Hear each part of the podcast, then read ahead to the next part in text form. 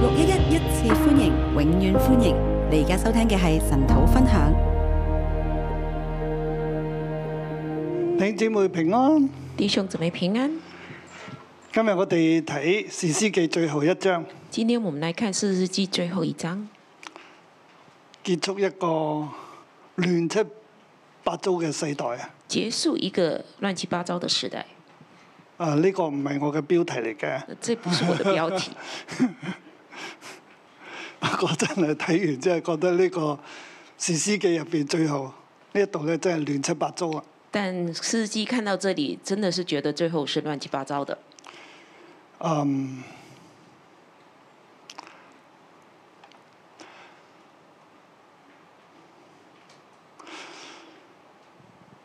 好難俾佢一個標題，啊很难给他一个标题，不過我都諗咗一個嘅但是我还想出一个長啲嘅。啊比较长。利未人沒有神，利未人没有神，世界黑暗冇平安。世界黑暗没有平安。啊，其實係想表達佢嗰個又黑暗又好暴力啊，啊又有假平安啊。就表达一个很黑暗、又暴力、又假平安。咁我用利美人啊嚟、表達咧，就係、因為其實利美人冇起嚟啊嘅，我用利未人来表达，就是说利未人没有起来。同埋整個嘅事件咧，去到第二十一章咧，整个事件到啊二十一章，都係睇到係利美人嘅問題都是看到利未人的问引题，發嘅。那是引利未人引发士的。師記最後呢五章聖經啦，实是最后五章十圣七经，至到二十一章，十七到二十一章佢係講兩個利美人。是讲两个利未人。誒、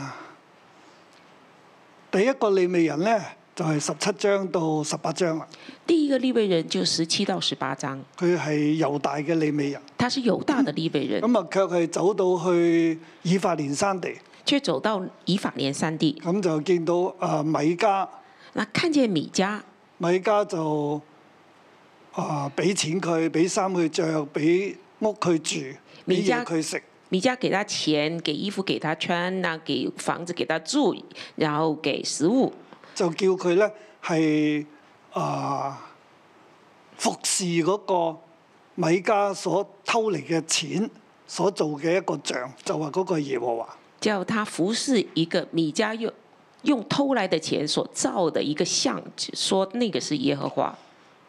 啊，結果就係但支派又後來咧又搶咗呢個像，連米家都搶埋，后来但支派的人就抢啊了这連个像，連呢個利未人都搶埋，然后抢了这个像，抢了这个利未人，就將呢個利未人帶到北方嘅但嗰個地方去啊，即係拉益嗰度去啦。就将这个利未人带到北方的但，就是拉原本的拉邑那个地方。呢、個講到但唔啊唔滿足於神俾佢嗰個應許嘅一份，这里讲到但人不满足于神给他应许的那一份，而因為佢冇力啊，因为他佢没力，得咗個誒所分俾佢嘅地，他得不到分给他的地，佢怕咗啲非利士人。他怕非利士人，打唔贏佢哋，他打不赢他们，其實係咪真係打唔贏呢？是不是真的打不赢係呢？咪真係冇得打是呢？嗯真的没得打吗？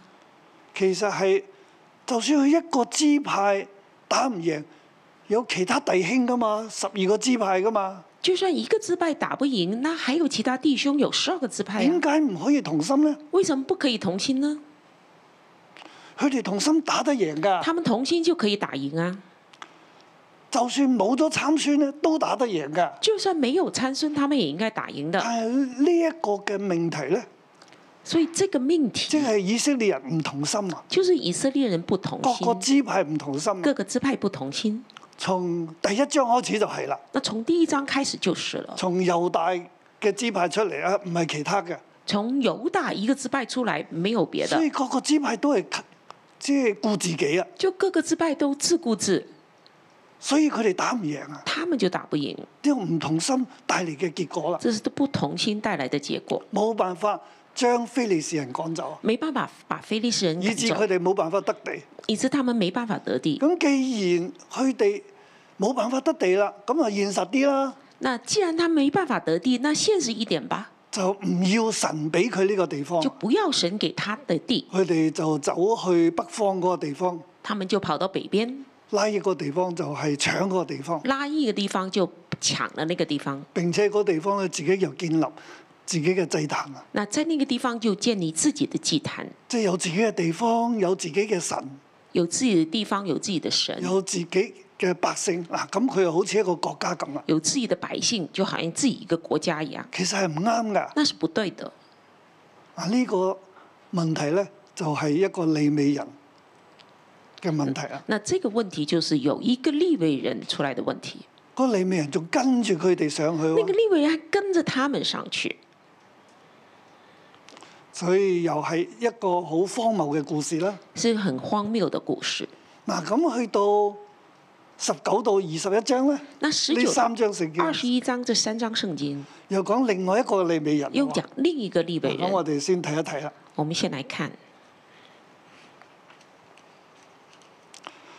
第十九章第一節啊，十九章第一節，是十九章嗎？係啊，十九章。當以色列中沒有王的時候，有住以法連山地那邊的一個利美人，娶了一個猶大伯利恒的女子為妾，妾行淫，離開丈夫，回猶大伯利恒，到了父家，在那裏住了四個月。当以色列中没有王的时候，有住以法莲山地的那边的一个利未人，娶了一个犹大伯利恒的女子为妾，妾行淫离开丈夫，回犹大伯利恒，到了富家，在那里住了四个月。嗱，呢度我哋要留意啦。那这里我們要留意，又係以法連山地，又係猶大。又是以法莲山地，又有犹大。第一個利美人呢，就係、猶大去到以法連第一个利未人就从犹大到以法莲，呢度呢，呢、個係以法連这里是以去到法猶大莲的利未人到犹大，啊，娶咗一個妾喎。娶了一个妾。當時國中無王，当时国中无没有王，呢、個利美人就咁樣做啦。这利未人就这样做了。嗱、呢、個利美人點解會去猶大去娶個妾呢？这个利未人为什么会到犹大娶一个妾呢？其實唔應該㗎，其实不应该的。點解要娶妾呢？为什么要娶妾？利美人點解要娶妾呢？利未人为什么要娶妾？唔唔應該咁嘅喎，不違應背神嘅規定嘅喎。不应该这样，違背了神的规唔係定。一男一女喎，没有一男一女了，佢另外有老婆，仲要再娶妾侍喎。他有了老婆還要娶一個妾室。啊，呢、個一個利未人呢，又係佢唔守佢本分啊，这个利未人不守本分，就好似之前誒猶大嗰個利未人一樣，就好像之前猶大的那個好利似未人一樣，喺南邊咧失業啊，在南邊失業了，南邊嘅地方唔好啦，啊在南邊不好。以法蓮山地富裕啲喎，以法蓮山地好像富以裕法一點，蓮山地啲人有錢啲以法喎，蓮山地的人好像有所錢一以點，佢就移民去以法蓮山地啦。那他就移民到以法蓮山地，喺嗰度住，喺嗰度食，喺嗰度揾錢啦。在那邊住，在那邊吃，在那邊打工啊、。服侍神只係佢嘅職業啫，服侍神只是他的職業，唔係真係服侍神嘅。他不真服侍神。所以邊個俾得錢多，邊個老闆勢力大啲，佢就跟邊個啦。谁給他多一點錢，誰的勢力大一點，他就所跟以誰。最後佢跟咗蛋啦。最後他就跟膽着子派蛋啊蛋子派。咁現在呢、一個啊、以法蓮山地嘅利未人咧，那現在這個以法蓮山地的利未人呢？佢有錢啦。他有錢，嗱，猶大山地嘅利未人咧，誒猶猶大嘅利未人就冇乜錢啦， 所以猶大佢要的揾利錢。未人沒有錢，他就去找錢找錢。以法蓮山地嘅利未人有錢喎。以法蓮山地的利未人有錢，啊，佢就可以去揾妾侍啦，他就找了妾室，就去窮啲嘅地方就去揾妾侍啦。去窮一點的地方去找了一個妾好似室，今日世界都係咁啦，係咪？好像今天世界一樣，咁佢就揾啦。他就去咁找但了一係。問題就嚟啦，那問題就出來了。咁呢個妾就即係佢係咪好能夠滿足到佢啊咧？同佢關係好咧，又唔係個妾又唔滿足喎。哦，咁佢行淫啦。那妾妾室跟他是不是很好關係，可以滿足他呢？又不是，那他就出去行淫。由於咁樣樣咧，那由于这样嗱，佢又要去揾翻個妾室嚟，他又去找回他的妾室，咁啊揾揾到啦之後啦啊，第十九找到章，他的妾室啦，然后就是十九章这里，我哋就睇到咧，去喺就要翻屋企啦，就要回家。就去到基比亞就冇人接待佢喎。到基比亚没有人接待他，嗱喺基比亞人咧，其其實第一，利未人唔應該娶妾；第一，利未人不应该娶妾；第二咧，基比亞人即係便雅憫人啊啦。第二，基比亚人就是便雅敏的人。當有外人嚟到咧，第二個省又係即係又係以色列人嚟，佢一定要接待嘅。当有外人的呃外省人来，但是也是以色列人，那个他们还一定要接接待即的，係神嘅規定嚟这嘅，是神的规定，即係一定要接待㗎，就是要接待，冇得唔接待不㗎。可以不接待。但係基比亞人冇人去接待但喎，是基比亚人没有人去接待，嗱佢哋又違背律法啦，那他们又违背律法，就係唔唔行律法啦。不行律法，反而係邊一個去接待咧？那谁去接喺待一個呢？以法連山地，誒、又係住喺便雅敏基比亞嘅一個人，是一个以法个老莲年人三地住在基比亚的一个老年啊人，去去見呢個以法連山地嘅利未人咧，係啊冇人接待，於是佢接待佢啦。他看到这个以法莲三地的利未人没有人接待，他就接待他。結結果咧，佢接待咗佢之後咧，基比亞人咧就係、又做咗大惡啦，那结果这个老人接待的时候，基比亚人就行了大恶。最後呢個利未人咧，最后这个利未為人咗呢，保住自己喎，为了保存所以自就己，將個妾咧就推出去俾基比亞人，就把他的妾推出去给基比亚就人，啊中夜凌辱佢。就中夜凌辱他，到最後咧，佢死喺呢一個老年人嘅門口啦，最后他是死在这老年人的门口，死得好慘。死得很惨。佢其實唔使死，其实他不应该可以不死的，其實我覺得係失救嘅啫，我觉得是失救。施救。佢中夜被好多基比亞人凌辱，他中夜被很多基比亚人凌辱，好辛苦。很辛苦，然之後咧，爬行翻屋企，然后爬回家，跌到啦，跌冇得倒喐啦，一動不路了爬爬到門口一嗰直度，爬爬到门口，要拍門要拍门都拍唔到力啦，都没有力了，攬住個門膠就抓着门槛就昏迷喺嗰度。就昏昏倒在那里，應該失血過多死啦。应该失血过多死了。呢、個利美人一啲憐憫都冇啊！这个利未人一点怜悯都没有，嗯踢他，死咗。哦死了，好啦，切十二嚿好了，把他切十二块分屍喎。分尸哦，利美人啊，这是利未人呐、啊，冇神嘅利美人啊，没有神的利未人，唔係服侍神嘅利美人啊不，是服侍神的利未人只，係服侍自己嘅利美人啊、只是服侍自己的利未人。有錢大晒啦，有钱就好像很什么都可以。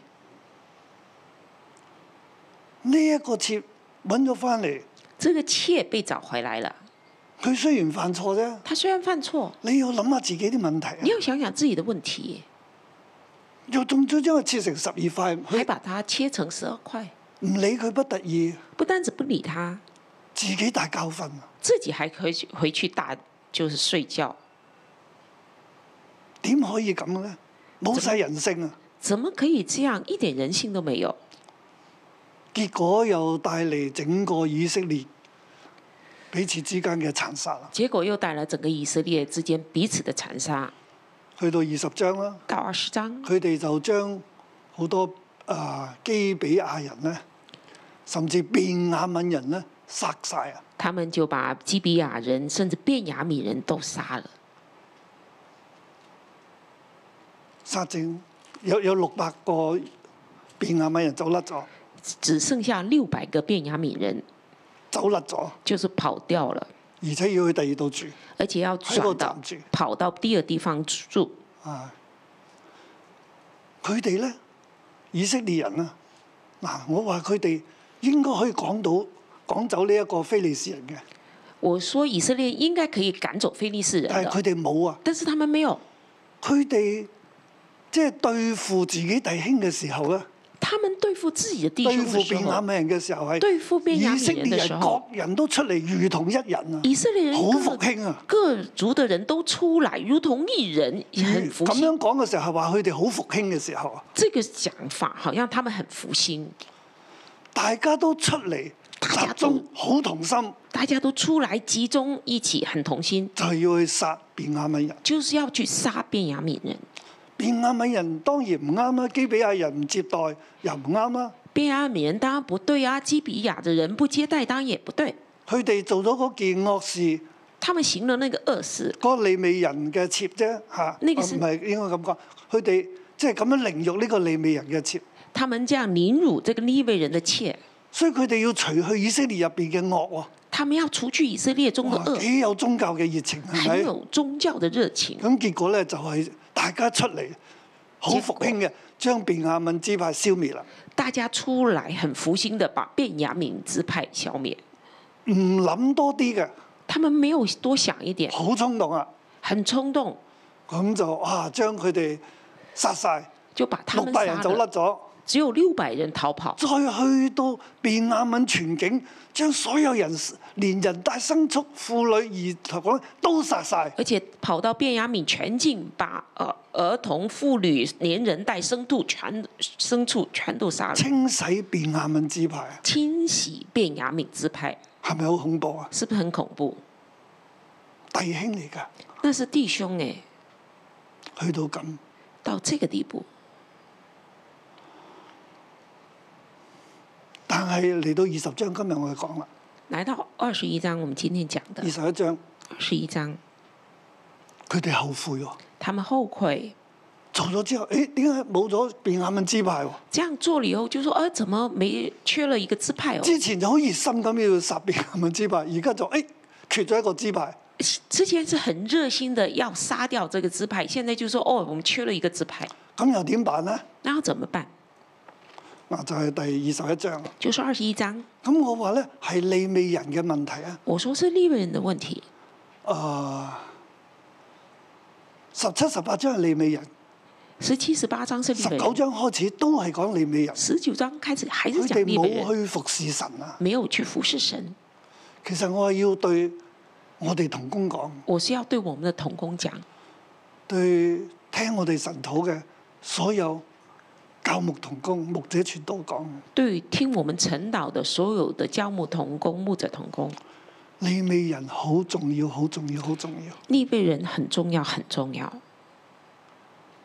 利未人係帶頭服侍神，利未人是帶頭服侍神的。”係代表眾人服侍神。是代表众人服侍神的。如果利未人唔服侍神，如果利未人不服侍即係神，服侍金錢、只服侍金钱服、侍自己，服侍自己，而又冇神嘅原則，而又没有神的守律原法则，不守律法，整個世界咧，那整个世界呢？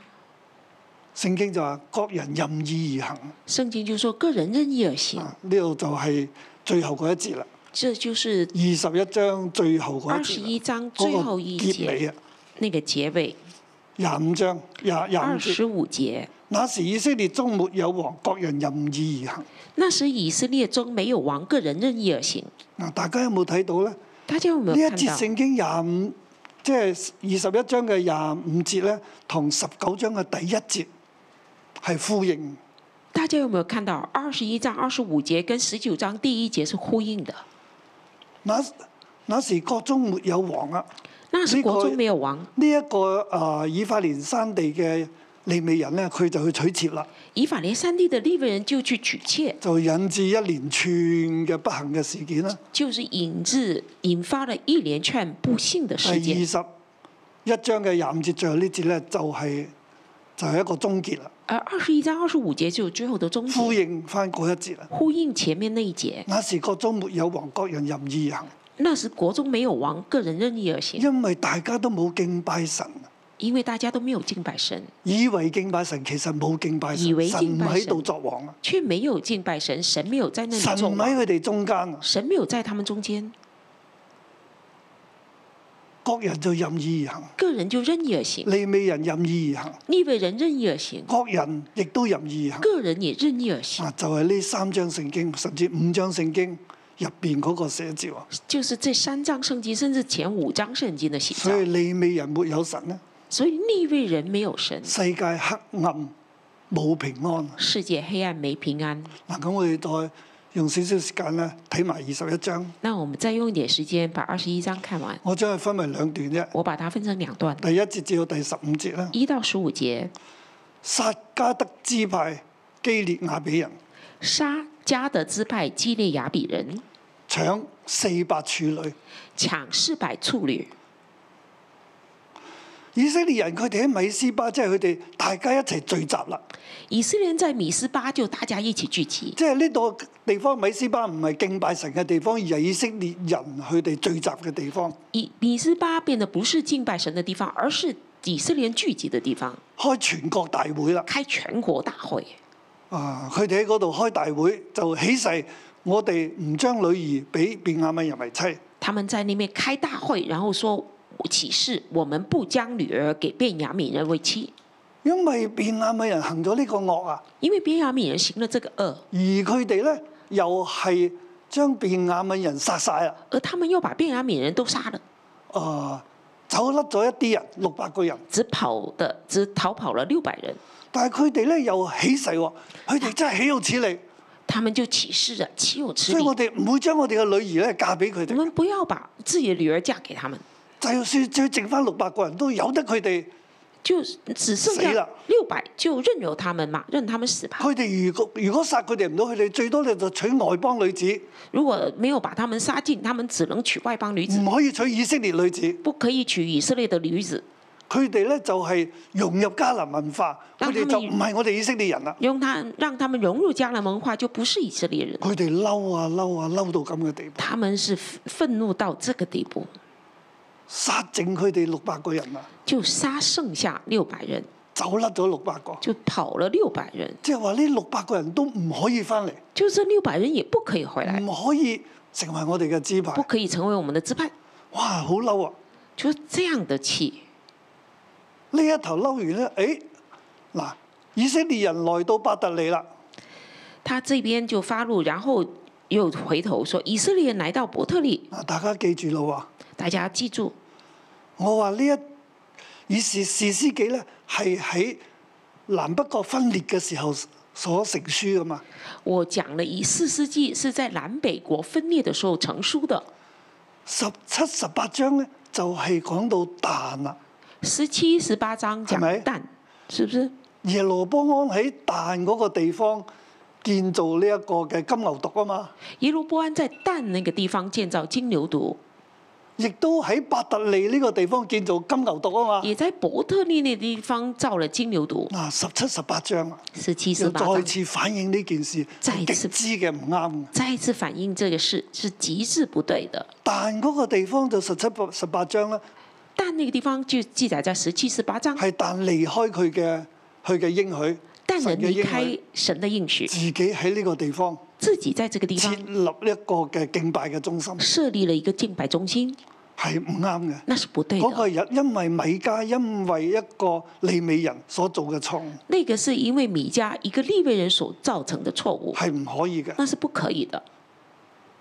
現在伯特利咧又係咯那現在伯特利也喎，嗱佢是，哋又聚喺伯特利喎，他们又聚在伯特利，啊又啊耶路波安又喺伯特利呢個地方又建造金牛犢喎，又話耶路嗰個係耶和華喎，耶路波安又在伯特利那个地方建造金牛犊，说那个是耶和华。所以當耶路波安咁做嘅時候咧。所以当耶路波安这样做的时候，其實當時嘅整個嘅啊、以色列同猶大啊，其实当时候整个以色列和犹大，即係呢十二個支派咧，就是他们的十二佢支哋就派，要選擇啦。他们就要选擇。當然以法蓮山地北邊嘅耶路波安嘅比較富裕啊，当然，以法蓮山地北边的耶路波安是比较富就裕啊的，好似現在而家士師嘅所講，以法蓮山地係富裕嘅，就像四世纪里面讲，以法蓮山地是富裕的，係吸引力嘅，有經濟嘅吸引力嘅。是有经济吸引力的。耶路波安係一個好有經濟財謀略嘅人，耶路波安是很有軍经事济谋、略，政治、經濟佢都好掂，军事、政治、经济他都很但棒。係但耶是路撒冷呢，耶路撒冷呢？阿羅波安呢，那个罗伯安呢？其實呢，即係羅底產嚟嘅，他真是嗯就是嗯最差的、最差劲的，乜嘢都唔得嘅。他什么都干不了。國家當然唔好窮啦，国家当然就穷了，因為其實所羅門王用晒好多錢因为㗎，所罗门王用了很多又钱，拜好多偶像，又拜很多偶所以像神，好發嬲啊！所以神很怒气发佢哋怒，係喺咒詛入邊，他們是落在咒诅里，點辦呢？那怎么办？嗱咁，即係我點辦？即係以色列，即係誒、呃北邊嘅以色列人就说北边的以色列人喺便雅敏以北嘅即係以法蓮嘅，在以北便雅十個悯支以派北以法莲那边應十該个點支辦派怎么辦？猶大同埋下邊西面支派嘅百姓同埋利未人怎麼辦？那南面的猶大和西面那利未人，他们的中的利未人怎么辦？你哋係咪想去北面服侍耶羅波安，你們服侍想兩個金牛犢啊？上去服侍耶罗波安，服侍两个金牛犊吗？政治會穩定啲嘅，政治会稳定一点，經濟會好嘅，经济会好的，地方富裕啲嘅。地方又富庶。南邊嘅西面啊、猶大啊，好多抗嘢嘅，南边的西缅呢，猶大是在旷野，係政治經濟又好弱嘅。政治经济都比较弱。你選邊度呢？你选择哪里，好多人都選咗上去，很多人就选择北边，就好似猶大嗰個利美人一樣，就好像猶大那就个去利到未揾人美加啦。就去找米迦，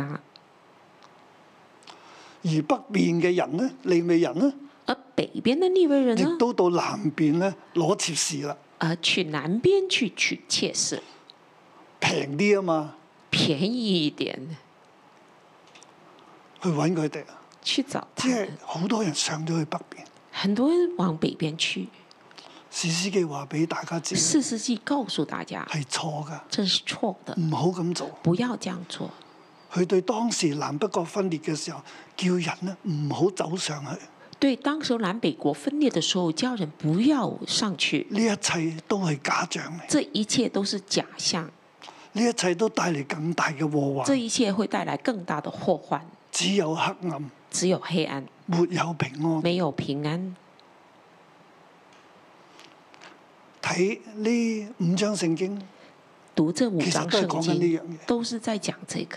去到二十一章，到二十一章，嗱佢哋就冇平安咯，缺咗一個支派咯他们就没有平安了，缺少了一个支派喎。。上去其實北面係好亂嘅，啊其实北边是很乱的，嗱而家缺咗呢一個便雅敏支派啦。现在缺了一个便雅敏支嗱派。咁我簡單嚟講咧，那简单来讲，佢哋就唔得咯喎！哇，點解我而家先明點解缺咗一個支派嘅？那他们就不行了哦。明白？哎，怎么現在缺了一個支派？呢度好啱貼心講嘅。这里就很呃适合貼心講。其實我話嘿，你自己早諗到啦，貼心就說：“哎，你你早應該想到啊， 啊咁都有嘅咁。啊怎麼這樣咁啊嗱，佢哋仲喺嗰個地方就築壇就獻平安祭咯？” 他們就在那邊足坛獻平安祭，喎，喺伯特利啊在伯特利築壇獻平安祭。足坛獻平安耶路祭。波安喺呢個地方建金牛犢啊！耶路波安就在那個地方建金牛犊，佢哋喺呢個地方所獻嘅平安祭，然之後咧所做嘅決定咧，完全係律法主義。那他們在這個地方獻平安祭，然後做的決定完全是律法主義，好睇重自己所起嘅誓啊！唔看將重女兒嫁俾呢一個啊便雅憫人，看重自己所起的事，不將女兒嫁給便雅憫而人。且係起個大誓添。第五節話呃，第五節說他們是起的是大事，嗱，仲有咧，佢哋又仲起到另一個誓喎，還有他們另外起了一個事，就係、喺米斯巴大家啊喺耶和華面前咧，佢話唔想米斯巴，即係冇嚟米斯巴到耶和華面前嘅，必要將他致死。他們說誰沒有上米斯巴在耶和華面前的，必要把他治死。即係佢哋聚集開會嘅時候，邊個冇到？就是他們聚集開大會我的時候，誰哋沒有要求到？全國嘅人都出嚟。我們要求全國的人一起出嗰來。陣時邊個冇到，我哋就要殺邊個。那時候誰沒到，我們就要把他佢殺哋了起。咗呢個大勢他喎，們起了這個大事，但係現在咧，佢哋又為自己嘅啊便雅敏支派缺咗啦，佢哋就好好後悔啊！點解會咁呢？却又同时为的缺少了便雅敏支派，他们又很后悔。但係佢哋又起咗誓，又要殺嗰啲冇上嚟嘅人。但同时又启示说要杀那些没有上来的人。佢哋又講啦，第七節，我們既在耶和華面前起誓說，必不將我們的女兒嫁給便雅憫人為妻。現在當怎麼辦呢？第七节，他们说我们在耶和华面前起了誓，必不将我们的女儿给便雅悯人为妻。现在我们怎么办？嗱，嗰度有六百個人那里有六百个便雅悯走人甩咗嘅六百個人，是走掉的，我哋要600揾个，佢翻嚟，我们要把他找回来，好讓我哋十二個支派冇缺好让我们十二支派没有缺，冇缺口啊！没有缺口。嗯，但係我哋又起咗誓，唔可以將啲女兒嫁俾佢哋，但是我们已经起誓说不可以把女儿嫁给他们。即係我哋廣東人咧就自己捉蟲啦，广东话就是自己抓虫了，啊，即係自己搞自己啦。就自己弄到自己这样了。到就就點辦咧？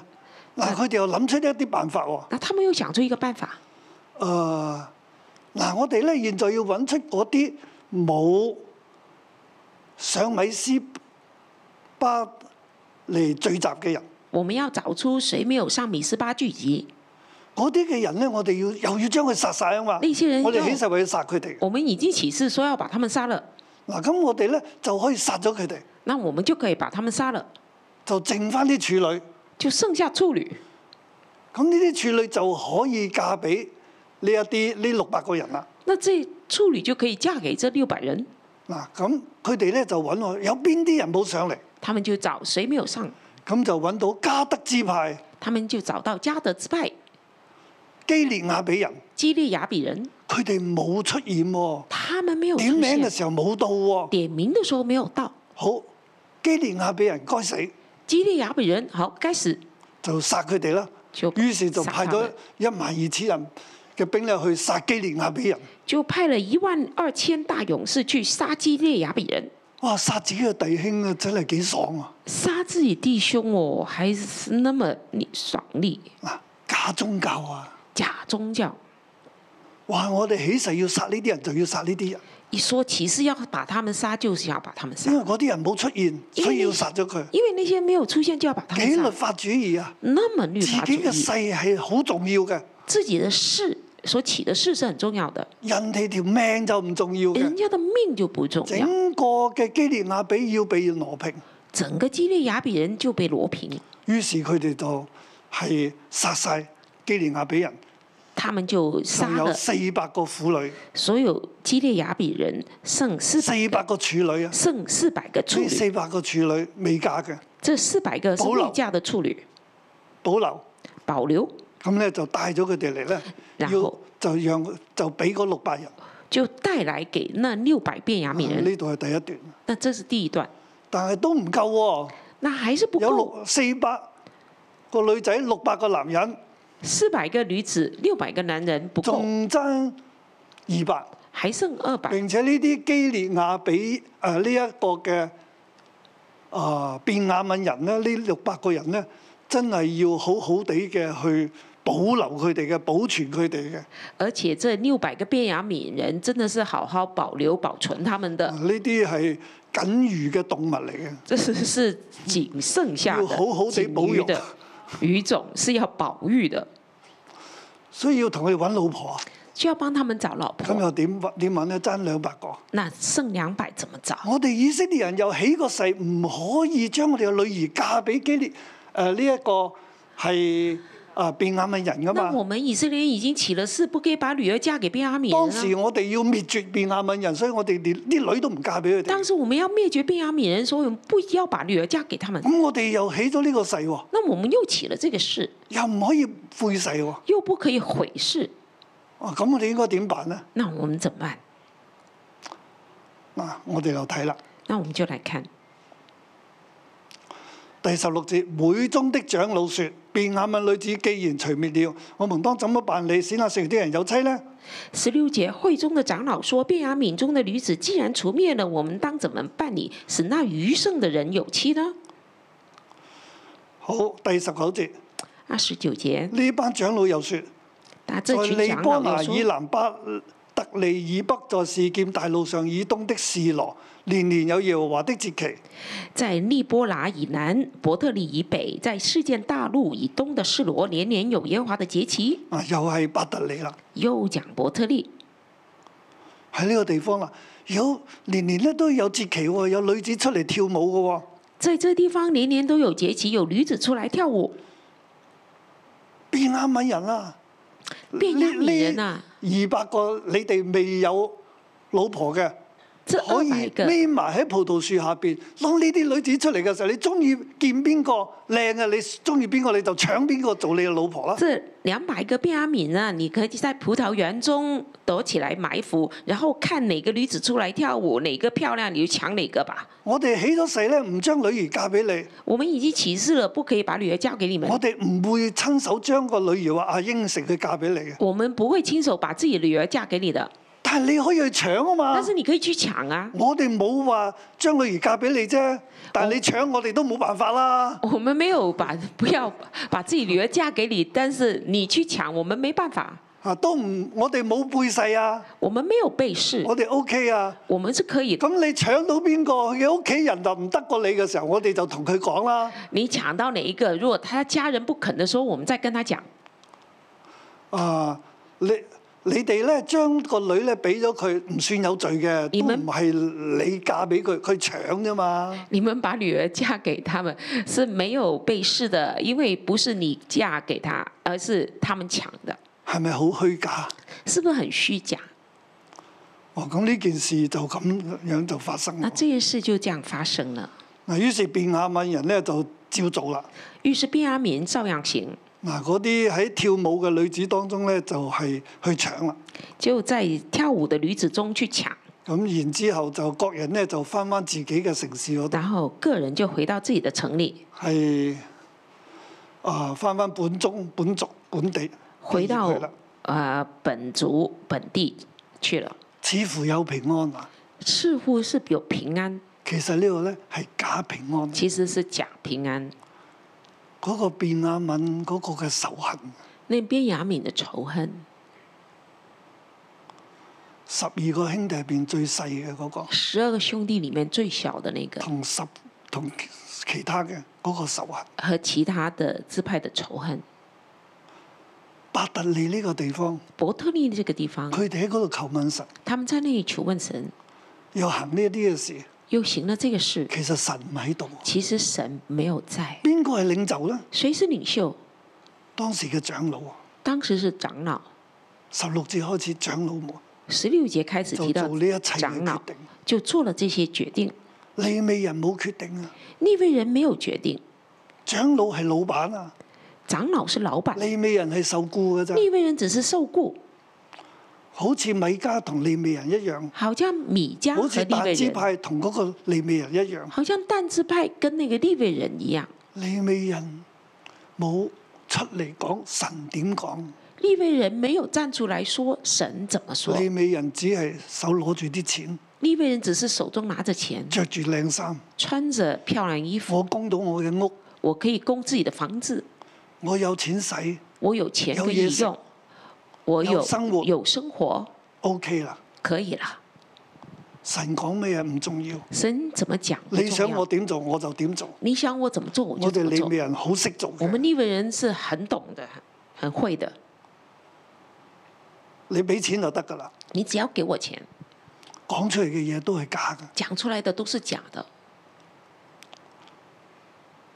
今日點解呢個世界咁亂呢？我哋睇翻，今天我们看这个世界为什么这么亂，只有暴力，只有暴力，冇平安，沒有平安，同埋只有黑暗。還有只有黑暗，冇領袖啊！沒有領袖。邊一個係領袖咧？呢五章聖經，這五章誰是領袖？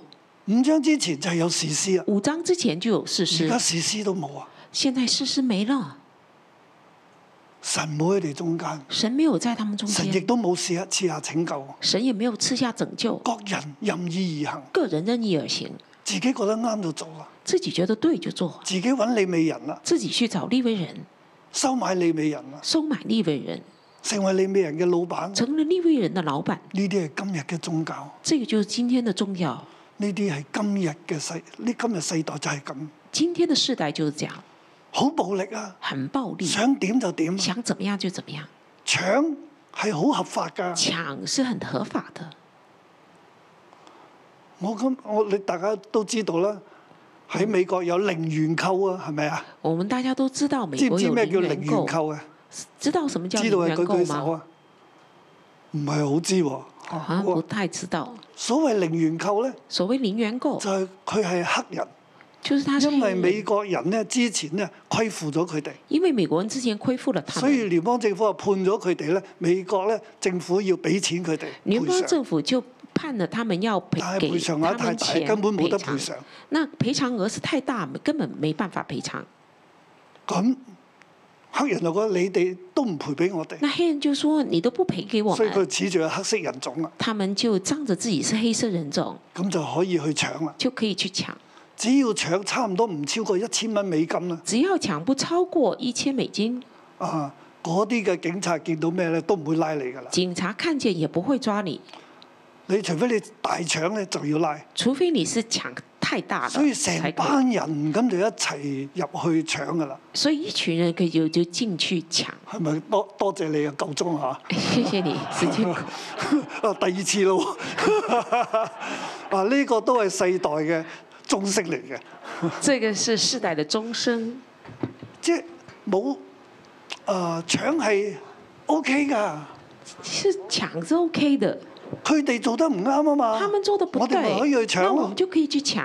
嗰啲啊變亞人做得唔啱啊，我哋可以殺佢哋㗎。便阿米人做不對了，我們就可以把他們殺了。基比亞人冇嚟啊，我哋可以殺佢哋基㗎，利亞比人没有出現，我就可以殺他們。係唔用腦嘅，他們是不用腦的，用血氣而行，是用血氣而行，而且係冇領袖啊。而且沒有領袖。呢五章聖經冇領袖，啊這五章聖經裡面沒有領袖，我哋要求神憐憫。我們求神憐憫，點樣改變呢個世代？怎麼改變這個時代？從我哋開始從我們開始，喺教會入邊，在教會裡面，從牧師、從童工開始；從牧師、從童工開祭司利未始人，從開始祭司、立位人開喺始，職場入邊，在職場裡面，弟兄姊妹，你信咗主嘅，你係祭司，你係利未人弟，兄姊妹，你已經信主，你就是祭司、立位從人，你開始。從你開始。如果你都只係服侍自己，如果你只是服侍自己，好似呢五章聖經好咁，像這五章聖利經未人講，只係服侍自己，立位人只是服侍自己，服侍錢，服侍錢，全國嘅人都係會係咁。全國的人就會落到這神樣。唔喺佢哋當中，神不在他們中間，縱然係有金牛犢嗰度，都係假嘅神，縱然是有金牛犢，那是假神但，又好熱心咁樣去拜。但是他們又很熱心去拜嗱，。啊甚至嗰啲婦女呢度冇話嗰啲係即係係屬神嘅婦女喎，侍內嘅婦女出嚟跳舞嗰啲敬拜嗰啲，唔係講啊，這裡不是說屬神的婦女在示羅跳舞敬拜的，冇話佢不是哋的係敬拜神嘅，沒有說這群婦女是敬拜佢哋即神係耶的。和華嘅節期出嚟守節期，他咁們喺只嗰度是跳舞說咋，耶和華節期，那他們守節期就出來跳舞佢。係暗示緊咩那是嘢在咧？暗示什麼呢？耶羅波安耶羅波安、金牛犢金牛犢，唔係耶和華，那不是耶和華，嗰啲係假嘅宗教，那是假的宗教。我哋唔好服侍呢啲假嘅宗我教。們不要服侍假的利宗未教。人啊，我哋要服侍真神，立位人，我們要服侍真我神，哋要服侍聖靈。啊我們要服侍聖靈。聖靈會感動我哋要聽，聖靈感動我們要我聽，哋唔係聽人嘅説我話，們不是要聽唔人的係聽話，世界嘅説不是話，聽世界的我話。哋係要起嚟咧對世界去説話，我们要起来对世界說話，對國家去説話，對國家對來說職話場，去説話，對職場來說我哋要話。起嚟做牧我羊，們要起來做牧羊，帶領人歸向神，帶領人歸向神，神先喺我哋中間。神才會在我們中否則間。今日嘅世代都係士師記嘅世代，仿佛今天的世代也是四世紀的世代。求主就要幫助我哋。求主幫助我們，特別我勉勵我哋嘅童工，特別我勉勵我們的童工，亦都勉勵我哋弟兄姊妹，也勉勵我們的弟兄姊妹要起嚟要起來，真係去服侍神，真的是去服唔侍係神服，侍自己不。是服侍自己阿。明。阿門。阿妹，我们一起站立，我们来赞美，我们来敬拜耶和华是我们的神，是我们的王。我们要用圣洁为装饰来敬拜，来赞美他。主，我们敬拜你，有尊荣和威严在你面前。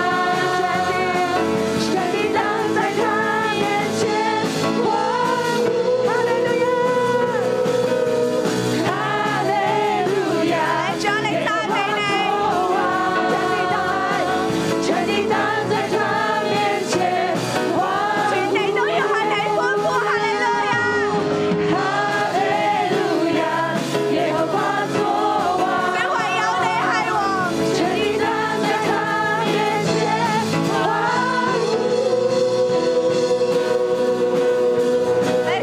啊啊啊主啊我哋咧要以你為我哋嘅王，以你為我哋嘅神。弟兄姊妹咧，讓我哋一齊咧起嚟咧揚聲咧去讚美我哋嘅主，因為咧我哋嘅神咧係偉大當受大讚美。弟兄姊妹用你聽到嘅聲音，用你自己聽到嘅聲音，將我哋嘅讚美，將我哋嘅敬拜，去再一次歸俾我哋嘅神。哈利路亞！我哋話哈利路亞！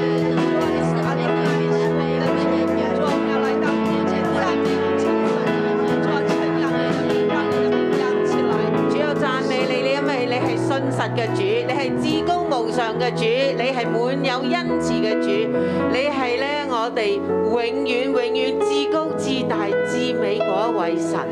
主，我哋讚美你，你嘅美善，你嘅愛，你嘅大能，你嘅恩慈，你嘅憐憫，主啊，我哋大大嘅讚美你。神啊，我哋讚美你，你係全地嘅大君王，你係治理萬有嘅嗰位神。主，我哋讚美你，你已經作王啦，你係全地嘅君王，並且我哋話神啊，你係我哋生命嘅王啊，你要成為我哋每一個人生命嘅王，喺我哋生命裏邊嚟到作王掌權。主，我哋讚美你。神啊，我哋去到讚美你，因為咧你就係嚟到咧幫助我哋對正你嘅嗰一個。神啊，我哋去到讚美你，你總係以慈愛引導我哋嘅嗰一個。神啊，我哋去到讚美你，主啊，你係高高在上，但係你卻係憐恤撫就我哋嘅軟弱，一步一步咁樣去帶住我哋點樣認識你、讚美你，總係以恩慈。引導我哋嘅心嘅嗰一個。主啊，我哋多謝讚美你。弟兄姊妹咧，今日咧，當神再一次透過利未記同我哋講，以色列國中冇王，各人任意而行。呢、個就係利未記整章嘅總結。喺士師記嘅裏邊呢，再一次去到提醒我哋，要以神為神，要以神為神。好冇咧？呢一刻咧，我哋都讓聖靈咧去到對我哋心裏邊咧有一啲嘅提醒，讓聖靈咧你可以自由嘅係對我哋嘅心去到提醒說話。有冇一啲我哋自以為我哋好跟貼神，但係我哋卻係任意而行嘅呢？特別今日提到喺律法嘅主義裏邊。喺宗教主義裏邊，喺路中容易起勢，但又容易後悔嘅事情上邊，聖靈呢，我哋需要你。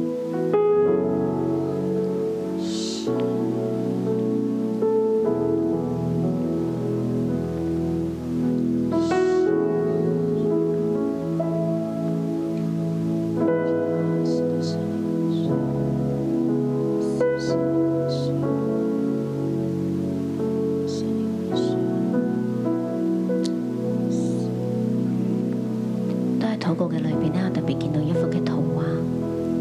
我見到咧有一個人咧不斷咁喺度讀聖經，不斷咁喺度，不斷咁喺度讀。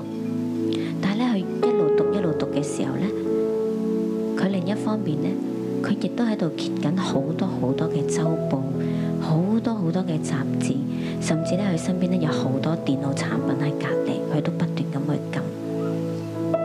佢好想好努力咧，專心咁樣去讀聖經。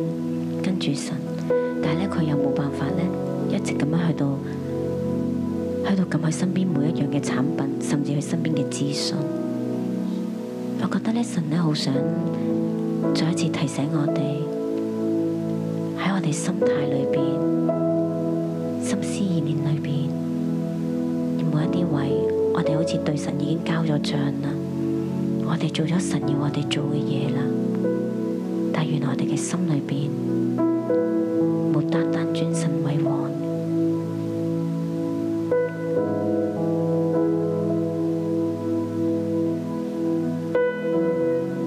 耶穌你我哋需要你耶穌你今日啦，我哋聽到，我哋知道，耶穌你我哋真係知道啦，我哋冇對準你，我哋咧真係好似咧交功課俾你一樣。求你去赦免我哋嘅罪，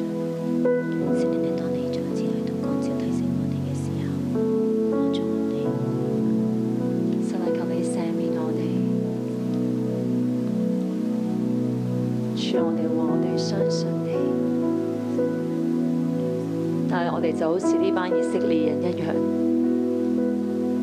我哋心中冇王，你唔係我哋生命嘅王。我哋口裏邊話你係我哋嘅主，但係我哋生命活出嚟嘅就好似呢班以色列人一樣，任意妄為，只顧自己，行喺一個假嘅宗教嘅裏邊，行喺律法嘅裏面。神啊，你赦免我哋，我哋只懂得要求別人，卻唔懂得要求自己。我對別對別人嚟苛刻，但對自己卻是充滿憐憫。主啊，你赦免我哋，你赦免我哋裏邊常常嘅自以為義。我哋自己作自己生命嘅主，我哋以為我哋翻教會，我哋崇拜就履，我哋就完成嗰個嘅責任，但我哋卻冇行出神你嘅意。耶穌話：你憐憫我哋，赦免我哋心中無王，赦免我哋任意妄為。主，我哋真係大大嘅得罪你，我哋真係大大嘅得罪你。我哋活出嚟嘅，我哋講一套，但我哋活出嚟嘅卻是另外一套。主啊，你赦免我哋啊！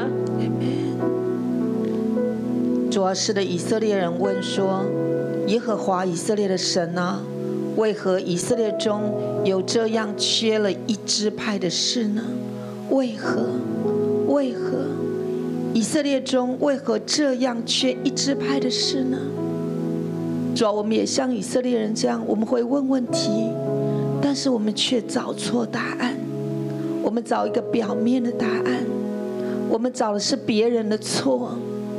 我们拿起的是指责人的指头，主啊，我们没有找到是自己的问题，是自己的错，是神在我们的生命当中远离我们了，我们已经任意而为了。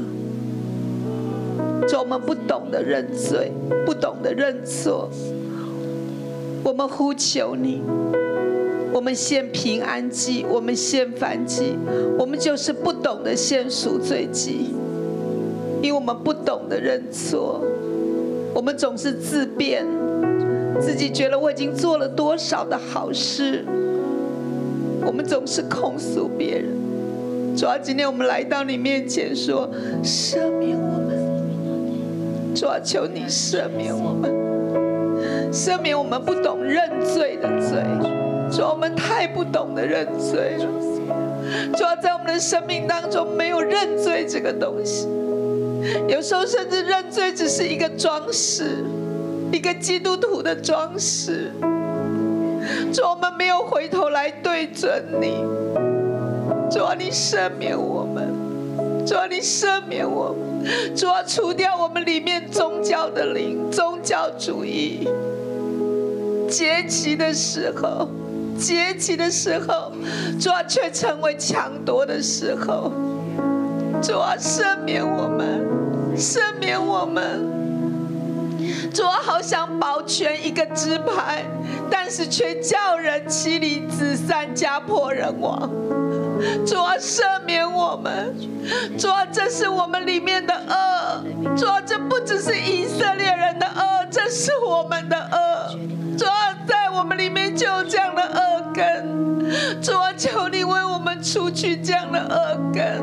主啊，我们呼求你赦免我们，赦免我们。主啊，拔除我们里面的恶根，用你自己来代替。主啊，我们需要你，我们需要你，我们需要你。主啊，我们何等的无助！主啊，我们真的是没有救的。主啊，你不救我们就没有得救的了。主啊，我们呼求你搭救我们，我们回转归向你。主啊，以色列人缺的就是回转归向你，来认你作王。主啊，今天你晨祷的经文已经教我们了，回转归向你，回转归向你，你是我们的主，耶稣，你是我们的主，你是我们的王，你是万王之王，我们认定你，我们认定你，我们学习你，主啊，我们照着你。你的意，而不是自己的意。主啊，我们呼求你，呼求你，弟兄姊妹，你生命当中戒不掉的、改不掉的，甚至没有办法真实坦诚的呼求神，呼求神，让他成为你的帮助。耶稣，耶稣，耶稣，耶稣，来打救我们，来打救你的教会。主啊，主啊，把主教会当中所有的虚假宗教，主啊，我们好需要你啊，我们好需要你。主啊，我们其实就是为了更靠近你。主啊，搭救我们，主啊，搭救我们，耶稣，耶稣，耶稣，耶稣，耶稣，耶稣，耶稣，耶稣。耶稣，耶稣，耶稣，耶稣，耶稣，耶稣，耶稣，耶稣，耶稣，耶稣，耶稣，耶稣，耶稣。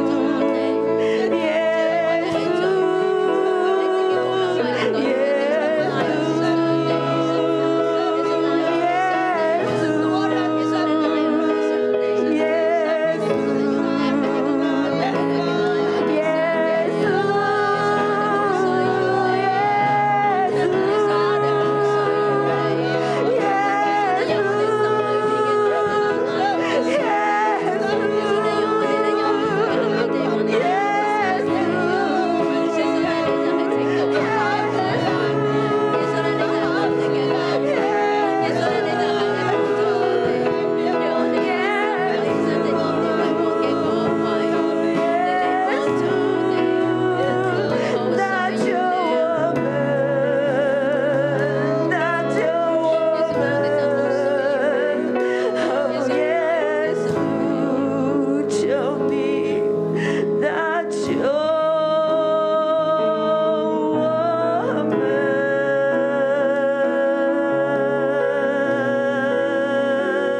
系天父啊，求你主一個悔罪嘅靈，一個為我哋嘅罪疼痛嘅靈，更多嘅放喺我哋生命嘅裏邊。爸爸，你我代表自己，代表我弟兄姊妹喺你嘅面前去認罪。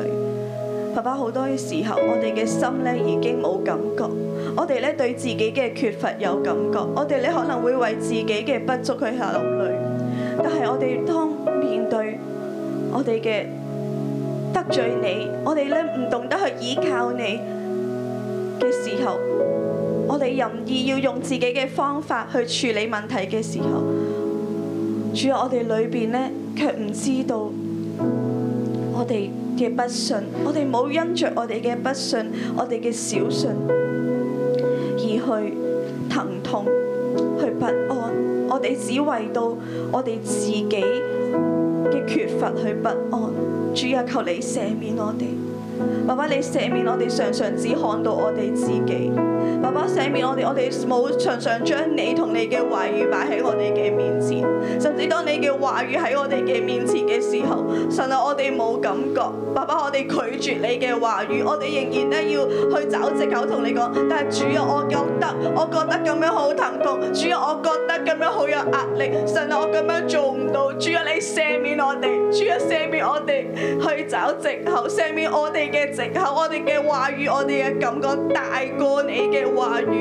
主啊，大過你嘅信實。神啊，我哋得罪你。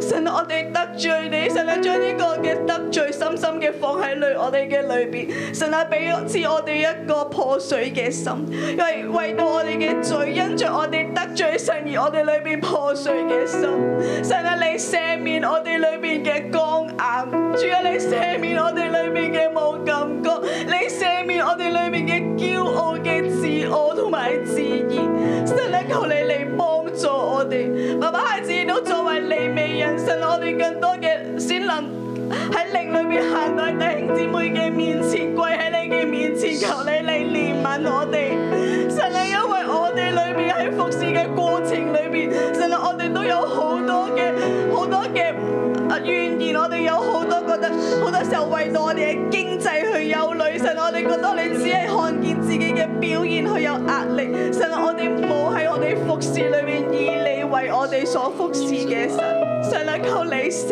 免我哋，神啊，你幫助我哋一班利美人，主啊，我哋。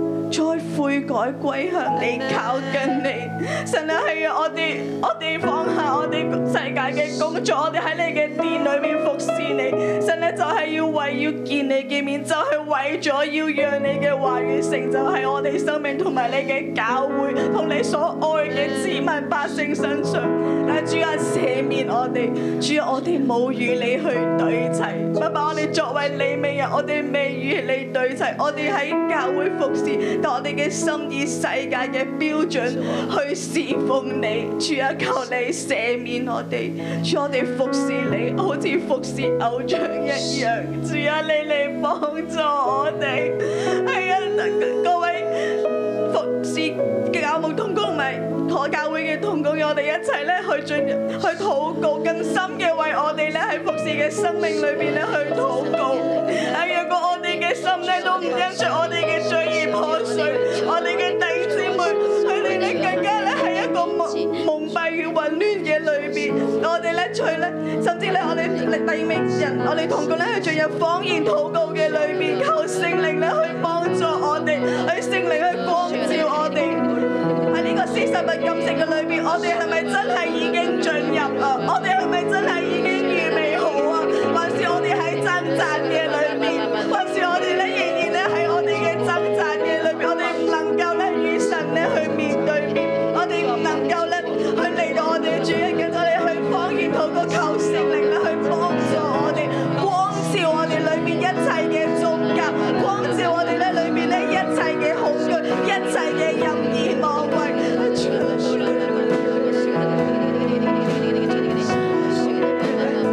喺下領前面，我都邀請你咧，為到咧我哋嘅利未同工去禱告，為到我哋嘅傳道同工嘅生命去禱告，因為咧利未人咧係行喺咧。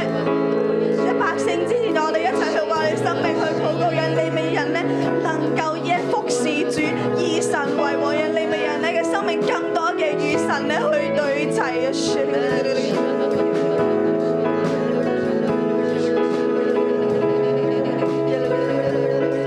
主，我哋需要你啊！主，我哋需要你。啊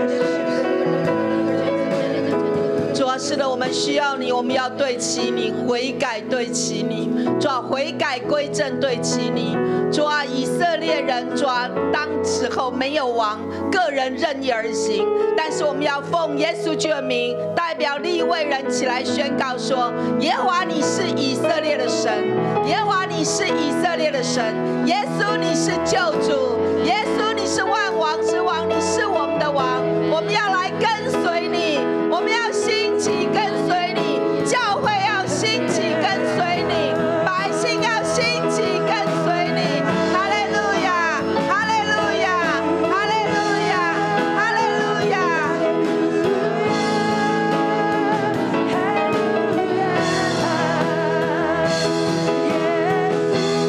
你是王，耶稣，你是王，我们跟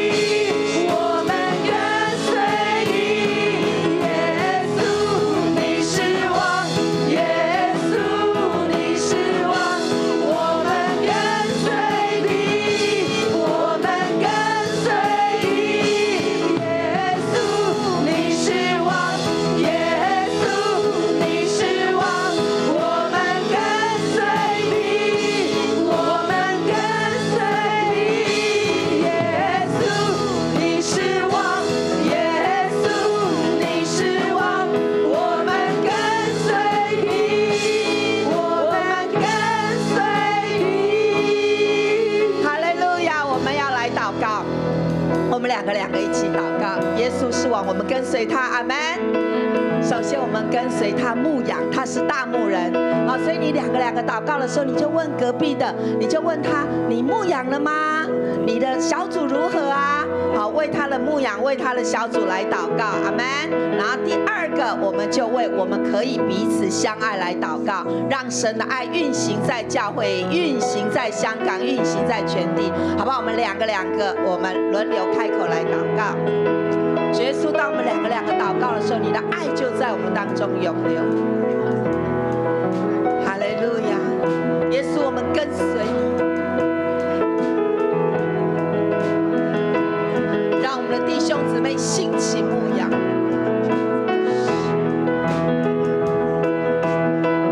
喜乐在我们的当中，相爱在我们的当中。牧养的能力，求你从天降下。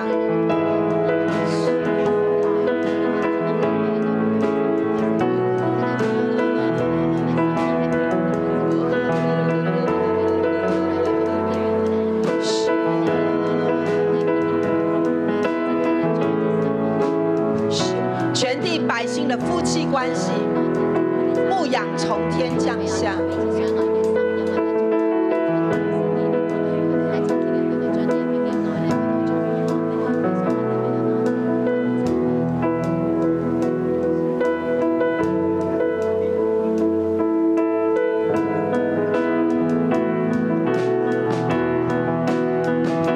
你是我神，你是我王，你最清楚知道我心。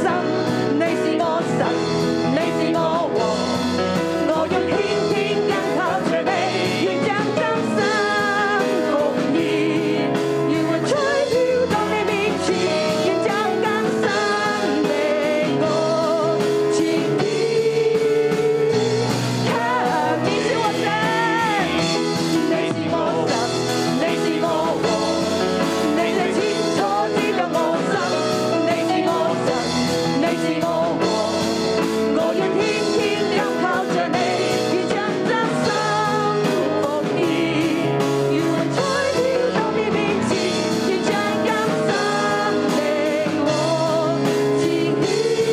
我王，我要天天緊靠着你，願將真心奉獻，願雲彩飄到你面前，願將今生的我自獻給你，我一生。我一生，甘心歸於你裏邊，沒有你永遠也不改變，